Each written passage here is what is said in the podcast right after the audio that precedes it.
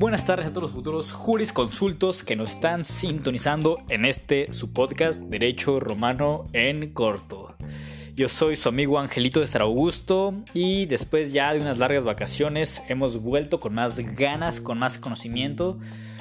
Así pues que ya todos tomen sus togas lo más rápido posible porque estamos a punto de empezar. En el día de hoy veremos a Justiniano y a su obra, el famosísimo, ya mencionado desde el primer episodio de este podcast, el Corpus Juris Civilis. Si ustedes se lo estaba carcomiendo la duda, no podían dormir porque desde el primer episodio que lo dije querían saber qué era, pues hoy podrán saciar su duda.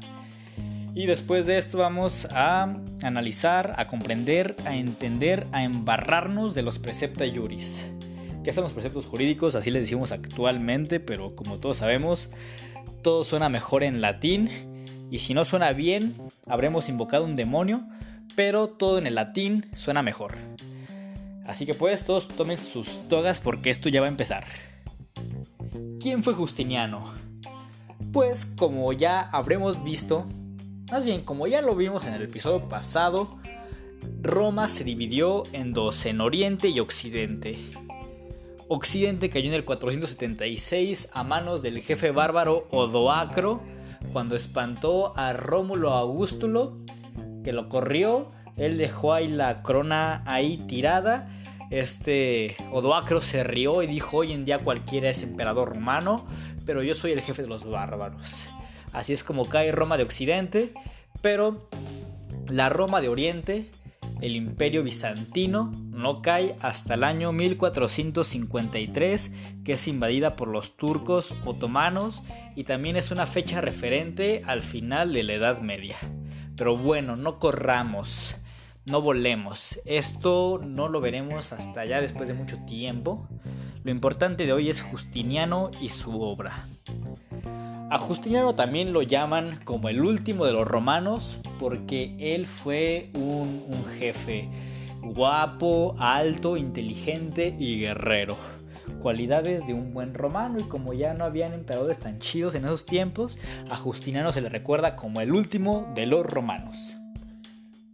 Y bueno, ¿qué es lo que hace Justiniano? ¿Por qué es tan importante él y su obra? Pues él ya lo veremos más adelante cómo es que nace el Corpus Juris Civilis, pero hace una recapitulación de todo el derecho romano, desde la monarquía hasta sus tiempos. Dice, a ver, ¿cómo estaba esto del mores majorum? A ver, ¿cómo estaba esto del instituere, del ayere? Quiero saber todo y tenerlo en un solo libro. Así que esta recapitulación de todas las normas jurídicas viene en el Corpus Juris Civilis. Este se compone de cinco libros, que el primero es el Código Viejo o también llamado como Código Justiniano y aquí se hace una recapitulación de todas las constituciones imperiales, de las constituciones teodosianas, gregorianas, hermogenianas, todo ahí viene en el Código Justiniano. Después está el digesto, que el digesto es la parte más importante y con todo el título, con todo el sombrero, con todo el traje, podemos, podemos llamarle como la obra más importante de la ciencia jurídica que hay en el mundo. ¿Por qué? Pues aquí se encuentran las opiniones. ¿Por qué eran opiniones? No eran verdades, no eran edictos, eran opiniones de simples y humildes jurisconsultos, pero que valen puro oro cada letra, cada palabra que dijeron. Ya hemos hablado de los jurisconsultos, de Gallo, de Ulpiano, de Papiniano, de Celso, de Modestino, de Nerva Padre, de Nerva Hijo, de toda esta banda de gente intelectual que vinieron a revolucionar el mundo jurídico. Así que pues en el digesto encontramos todas las opiniones de estos hombres y gracias a esto es que avanza la ciencia jurídica. Después, en el tercer libro de El Corpus Juris Civilis, nos encontramos el libro de las instituciones. Si recordamos cómo se dividían las opiniones de los jurisconsultos en la República, recordaremos el Instituere, que el Instituere eran libros para estudiantes de derechos. Pues en esta misma obra del Corpus Juris, del Corpus Juris Civilis en las instituciones es lo mismo Las instituciones son libros para estudiantes de derecho y de investigación jurídica. Después, en el cuarto libro del Corpus Juris Civilis, está el Código Nuevo Justiniano, en el cual se le añaden comentarios, se le añaden observaciones a los libros pasados y también se compilan leyes justinianas. Y en el último libro, que se llama Las novelas, aquí hay compilaciones de ya de abogados privados que no eran de los jurisconsultos del pasado, sino ya gente que trabajaba por su propio lado y que aportaron al mundo, pues esto es lo que se agrega en las novelas. Y ustedes dirán, qué crack el Justiniano, qué máquina, qué hidro, qué campeón que hizo todo esto. Debió ser el, el hombre importante, el jefe de jefes, pero detrás de esta figura podemos encontrar al más grande de los mandilones de la historia. Sí, lo oyeron bien, no estamos exagerando, estamos hablando fría y calculadoramente. Lo podemos nombrar como de los más grandes mandilones de la historia habidos y por haber. ¿Y por qué? Pues es importante detenernos para contar esta bonita historia de amor. Todo empezó con el tío de Justiniano, que era Justino I. Justino I le dice a su sobrino, ¿sabes qué Justiniano? Cuando yo muera tú vas a heredar todo. Todo lo que toca la luz, hijo, algún día será tuyo. Y Justiniano le preguntó que si también la Cheyenne y le dijo que sí. Así que pues, Justiniano ya sabía lo que le iba a esperar cuando su tío muriera, iba a ser el siguiente emperador de el imperio romano de, de, Oriente. Entonces ya todo era feliz, todo era bueno, pero pues ocupaba estar casado, ocupaba tener una esposa y se esperaba que fuera alguien de tu misma clase social, de tu mismo estatus, pero Justiniano de quién se enamora? Se enamora de una mujer llamada Teodora. ¿Quién era Teodora? Teodora era una sexoservidora, era una prostituta. Claramente no era de la misma clase social de Justiniano. Justiniano dormía en un, en un castillo. Teodora dormía por ahí, por, los arrabales, diría Arjona. Entonces, el tío de, Justiniano le dice, ¿cómo te vas a casar con, ella? Empezando de que tiene una labor despreciable, poco honrosa. Ya conocemos los estereotipos de la época. Claramente no le iba a aceptar Justino I para su sobrinito Justiniano. Y le dice, ¿qué le viste a esa? Ta, ta, ta. Y si te casas con ella no te voy a heredar todo, todo el poder. Pero Justiniano de verdad estaba muy enamorado de ella. Y le dijo, ¿sabes qué, tío? No me importa si no me das todo el imperio, si no me das nada de poder. Yo amo a Teodora y me voy a quedar con ella. Tú quédate con tu imperio ahí de cuarta, chafa, que ya no ha tenido nada bueno. Entonces, el, tío de, Justiniano se queda como que, chale, si está bien, bien enamorado mi sobrino. ¿Qué voy a hacer si no tengo ningún otro heredero que sea capaz de manejar toda esta fracción de tierra enorme que tengo, ¿no? Entonces le dice, ¿sabes qué, sobrino? Ya lo recapitulé bien. Sí puedes casarte con, con Teodora. Voy a hacer una ley para que puedan casarse entre, entre nobles y servidumbre para que te cases con Teodorita. Así que aquí Justinianito y Teodorita son felices, se casan. Qué bonito, ¿no? Pero como ya mencionamos, Justiniano lo podemos recordar como el mandilón por excelencia, el mandilón ilustre, el ícono de los mandilones. ¿Por qué? Porque Teodora fue la que le dijo, ¿sabes qué papi? De aquí a mañana te me das una recapitulación de todo el derecho romano. Y Justiniano, como es neta, y le dijo, sí, si no te lo haces esto, te duermes en el sofá, hijo, tú verás. Y Justiniano dijo, chale. Entonces rápido que llama a su banda y banda, tenemos que hacer esto de aquí a mañana. Y la banda como, como que, ¿y por qué? Dice, porque si no me duermo en el sofá, son órdenes de Teodora. Entonces, pues la banda dijo, no, pues hay que ayudarle al Justiniano para que no pase frío en la noche. Y así es como nace el Corpus Juris Civilis, porque Teodora le manda a Justiniano que lo haga. Y también Teodora le dijo, ¿sabes qué? ¿Cómo es posible de que la capital romana haya sido conquistada? Ahorita en corto te me haces un ejército y vas y la reconquistas. Y Justiniano le dijo, puedo morir, ¿estás consciente? ¿cómo, cómo voy a, reconquistar Roma si ya fue invadida, ya tiene años que se perdió, ya seguramente la banda de ahí también quiere el gobierno, ya olvídate de Roma. Y le dijo, si no, me divorcio, me voy. Entonces Justiniano dijo, chale. Entonces ahí va en corto el Justiniano, bien, bien amarrada la correa que traía, y fue y reconquistó Roma solamente para hacer feliz a Teodora. Y ya cuando hizo todo esto, Teodora dijo, ay mi amor, te quiero mucho. Y Justiniano como que yo también, mi amor. Entonces podemos ver de que solamente toda su grandeza y todo lo que le reconocemos a Justiniano no era nada más que otra cosa que la voluntad de la mandilonés expresada en todo su esplendor y la verdaderamente maestra detrás de Justiniano era Teodora. El verdadero genio intelectual al que hay que reconocerle todo es a Teodora. Justiniano nada más fue el títere, fue el cuerpo vacío que se llenó de Teodora y el cual actuó. Y pues este, en la iglesia católica no recuerdan con mucho gusto a Teodora porque pues era una sexoservidora y así, pero los ortodoxos sí, sí quieren a, Teodora y hasta hay una catedral llamada la Catedral de Sofía y ahí pues fue hecha en honor a Teodora. ¿Y qué pasa cuando Teodora muere? Pues Justiniano, como ya hemos visto, quería, la quería mucho, entonces cuando ella fallece, Justiniano entra en depresión, se pone triste y al poco tiempo también muere de tristeza Justiniano porque extrañaba a Teodora. De las pocas historias que nos demuestran que el amor bonito sí existe, muy difícil de encontrar, pero de qué real es real, Así que ánimo banda, pronto encontrarán a su Teodora o a su Justiniano. Y ya con esto hemos abordado todo lo que nos importa de Justiniano y del Corpus Juris Civilis. Así que como también dijimos, también hoy sabremos qué onda con los Precepta Juris.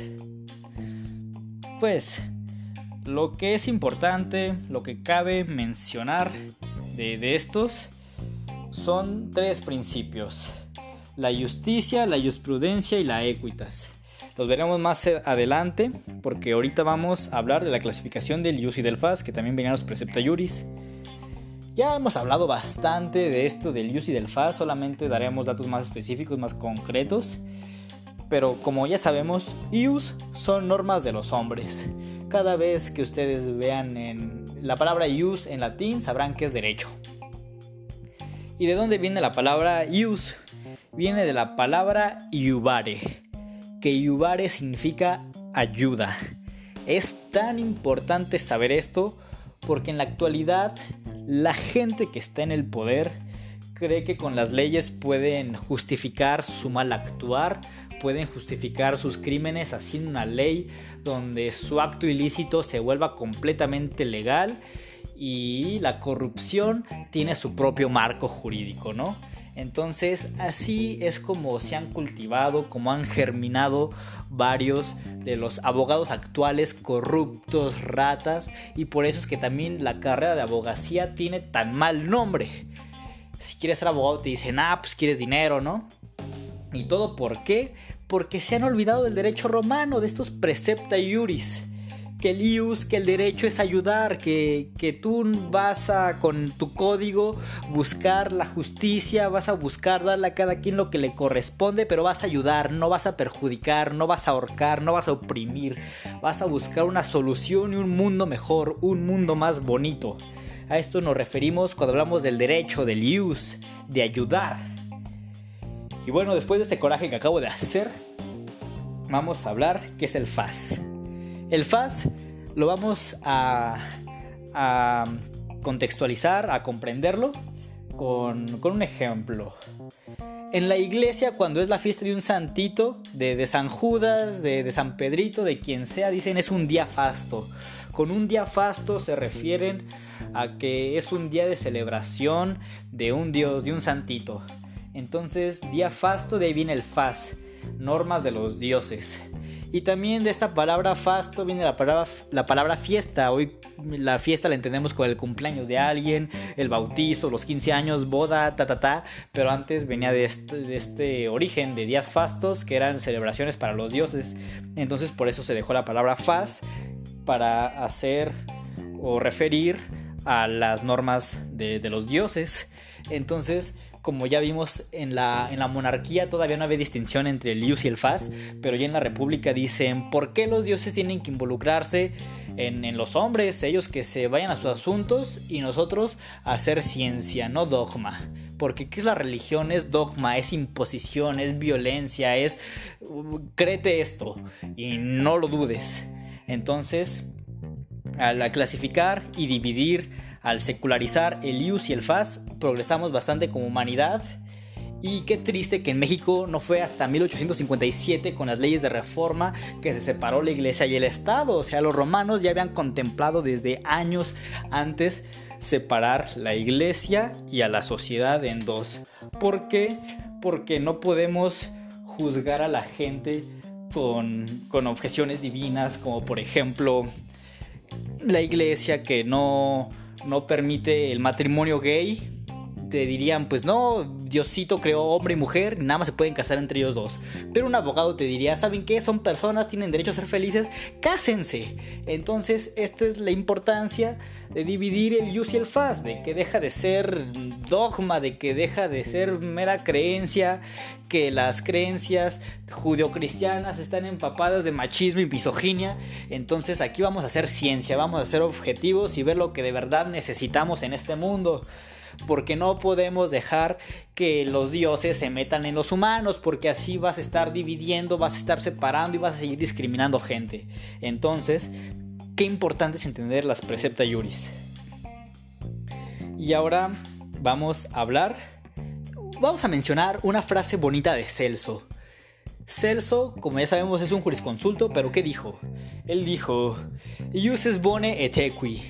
Ustedes dirán, ¿qué, ¿qué rayos es esto? Pues se refiere a que el derecho es el arte de lo bueno y de lo equitativo. Pero oigan bien, arte, arte. Un arte que implica, un arte implica tiempo, constancia, disciplina, practicar, sensibilidad, una técnica. Yo si quiero tocar la guitarra y no tengo ni idea, no me voy a hacer bueno, no voy a saber cómo, cómo hacer un acorde de do, cómo hacer un acorde de sol, y nada más va a sonar todo feo si ahí doy los cuerdazos al azar. Entonces es lo mismo, el derecho tiene que practicarse, tiene que leerse, tiene que, tienes que estar ahí día con día practicándolo en tu casa, en la oficina, en la calle, porque si no, no vas a llegar a ser un buen abogado. Es un arte, tienes que cultivarte para ser bueno en esto. Y como ya también lo mencionamos, el arte requiere de sensibilidad. Requieres tener un, sentido de, la belleza, de, del amor para poder también ser un artista que pueda llegar a, tocarte, que pueda llegar a transmitirte algo. Entonces esto mismo también es el derecho, es, es el arte, como bien lo dijo Celso, de encontrar lo justo, lo bueno y lo equitativo.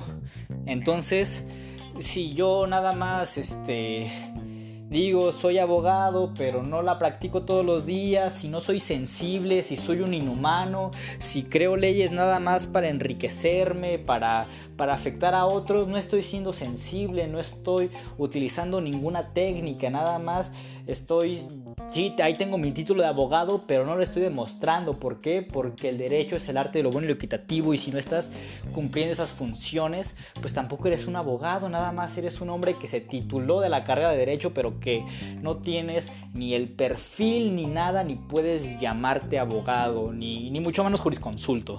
Entonces, Veamos cuánta importancia y cuánta verdad hay en las palabras de Celso, que muchos lo tomaron de romántico, de idealista, pero no. Tenemos que volvernos a grabar esta frase, tenemos que volver a salpicar nuestros oídos de, de esto, de grabárnoslo, tatuárnoslo, grabárnoslo en el cerebro, de que el derecho es el arte de lo, de lo bueno y de lo equitativo.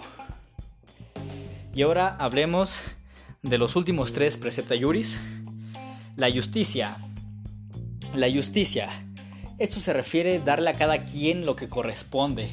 Y suena simple, la frase suena bonita y tú dices, ah, sí, se entiende con, con nada más decirlo. Pero si nada más te entra por un oído y te sale por el otro, no puedes comprender todo lo que, lo que quiere referirnos, lo que quiere significarnos. Y esto de darle a cada quien lo que corresponde es de verdad encontrar un punto medio y repartir bien entre las partes que tienes lo que se merece cada uno. Pongamos un ejemplo. Yo tengo un compadre y este compadre le roba 15 vacas a un desconocido que yo en mi vida lo he visto pero, pero yo soy juez. Entonces me llega el caso y me dicen, pues resuélvelo. Y mi compadre me dice, pues, somos compas, somos amigos, ¿cómo me vas a llevar a la cárcel? Pero yo soy un jurisconsulto, no soy un juez de cuarta, ni, ni nada que ver de que tengo un título y me siento mucho y beneficio a los míos. No, yo tengo que hacer la justicia tengo que darle a cada quien lo que corresponde. Y si a mi compadre le corresponden 15 años de cárcel, pues ni modo, a la cárcel, al bote, compadre, al torito. Y no puedo ahí andar con, con beneficios de no, es que es mi compa, ¿cómo lo va a meter al bote? Nada. Justicia es darle a cada quien lo que corresponde y punto final. Si le debes 15 vacas, dáselas. Y ya, no hay de otra. Pero investigar bien, no nada más chisme, este, cuenteríos. De verdad meterte y tratar de darle a cada quien lo que le corresponde para hacer de este su mundo un lugar mejor. Y bueno, el siguiente precepto Yuris es la jurisprudencia. Si ustedes ya son expertos en latín, como los hemos educado en este su podcast, entenderán la naturaleza y la etimología de, esta, de, de, esta palabra, de la jurisprudencia. Ius derecho. Prudencia, conocimiento. Entonces, jurisprudencia, conocimiento del derecho. Entonces, podemos entender como la jurisprudencia como la ciencia de lo justo y del injusto. Aquí vamos a ver eh, vamos a estudiar todos los códigos, vamos a leerlos, vamos a entender cómo se hace el derecho y pues de aquí es que han salido todas esas observaciones, como lo que dijimos hace rato de separar el jus y el fas, pues surge de, lo, de los jusprudentes, de los conocedores del derecho que dicen, pues no, ¿por qué tenemos que seguir metiendo religiones a las leyes? Entonces, si tú estudias la jurisprudencia, tú, si tú te vuelves un jusprudente, vas a saber cómo hacer derecho. Y el último de los precepta juris es la equitas. La equitas son principios superiores al ius cuando el ius se comporta como injusto. A ver, escuchémoslo otra vez. Principios superiores al ius cuando el ius es injusto. ¿Qué nos quiere decir esto? Pues muchas veces no nos sonará raro, no nos sonará extraoficial, no nos sonará como algo como cuenterío de que muchas veces los políticos buscan legalizar sus propios crímenes para que no haya punibilidad en esto. Pero a esto nos quiere, nos quiere hablar el Equitas, nos dice muchas veces las leyes no van a ser, no van a ser justas y van a servir para que un imbécil con poder haga lo que se le dé su gana. Entonces, si tú estudiaste Derecho Romano y sabes qué es el Equitas, vas a decir, ¿sabes qué? Sí, será legal lo que quieras, pero no es justo y se tiene que reformar. Pongamos un ejemplo para que quede claro. Imaginémonos un país ficticio, no existe, y en este país es completamente legal patear vagabundos. Así que yo voy al Oxxo, me encuentro un vagabundo y lo pateo. Y es legal en el código civil de ese país, te dice, si encuentras un vagabundo, patealo. Así dice código artículo 152 del código civil del país ficticio. Entonces allí en el código te está dando toda la voluntad, todo el poder de patear vagabundos. Pero aquí va a llegar un, un jurisconsulto, un conocedor del derecho romano y te va a decir, ¿sabes qué? Sí, estar en tu código es legal, pero no se está respetando la dignidad humana, no se le están respetando sus principios de no ser agredido y es injusto, ahorita en corto te reformas el código para respetar la dignidad de este hombre que también es una persona. Entonces, eso se refiere al equitas. Muchas veces las leyes van a ser injustas, pero por eso hay que tener un tercer ojo para encontrar estas anomalías, estas maldades en los códigos para reformarlas y tratar de que el derecho sea lo más equitativo y justo posible. Esto es la equitas. Y bueno, también tenemos que entender que el use también se clasifica en el use scriptum y en el non scriptum. Este, como ya sabemos, el latín se parece mucho al español, entonces use scriptum, leyes escritas, non scriptum, no escritas. Las leyes escritas pues son edictos, como ya habíamos visto, leyes rogatas, ta ta ta, y las no escritas pues la costumbre. Y a su vez, el, derecho también se separa en el derecho público y en el derecho privado, en el ius publicum y en el ius privatum. En el derecho público podemos encontrar las relaciones del Estado romano con otros pueblos, relaciones entre funcionarios, relaciones particulares del Estado. Y en el derecho privado podemos encontrar asuntos entre paterfamilias, de aquí también sale el derecho civil, o sea, entre civiles, el derecho honorarium, que le llaman el ius honorarium, que era derechos entre magistrados, o sea, conflictos que había entre ellos, y el ius gentium, que aquí venían asuntos de la gente con extranjeros. Aquí pues podemos ver como las nociones, el nacimiento del derecho del derecho internacional público. Aquí en el Ius Gentium, ya que también aquí entraban los asuntos del pretor peregrino y pues como ya hemos visto el, pretor peregrino se trataba de trataba de resolver conflictos entre ciudadanos romanos con otros pueblos. Entonces vean qué importante es, es conocer las precepta juris. Así que bueno, eso es todo lo que veremos en el episodio de hoy. Espero que les haya gustado, que hayan comprendido un poco mejor de qué se trata en verdad ser un abogado, no nada más este ser un sujeto que te repite la constitución.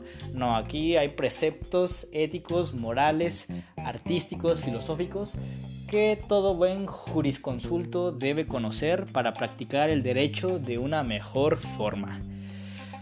Nos vemos en la siguiente emisión. Gracias por seguir sintonizándonos. Y eso es todo. No se olviden tomar agua. Chao.